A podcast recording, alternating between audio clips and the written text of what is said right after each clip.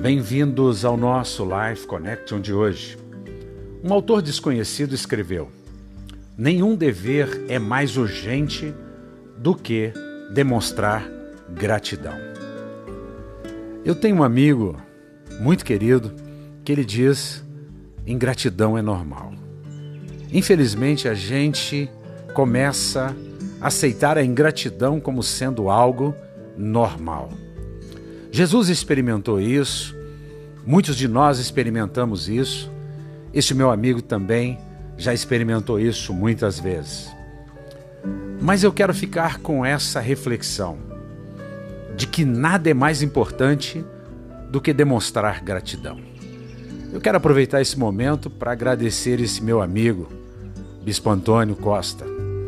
Eu sou grato pela sua vida, eu sou grato pelos ensinamentos que o Senhor me passou.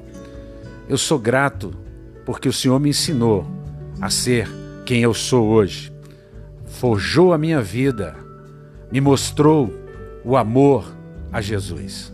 Portanto, eu fico com a gratidão e eu quero demonstrar essa gratidão a todos aqueles que de alguma forma me ajudaram.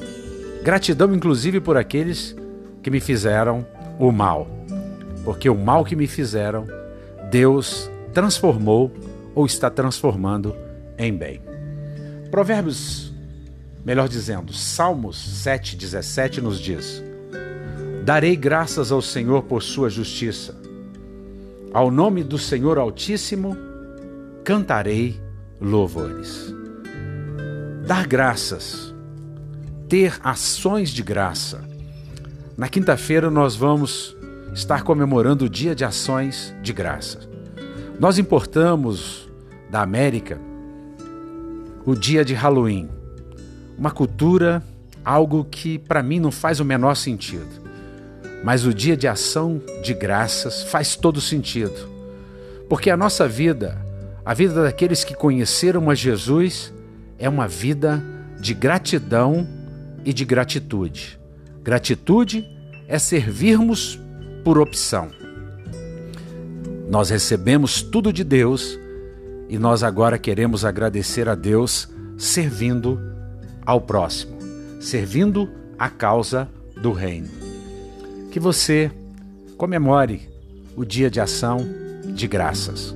Que você seja em tudo grato ao Senhor, porque essa é a boa, perfeita e agradável vontade de Deus. Em tudo, dai graças. Um beijo grande no coração.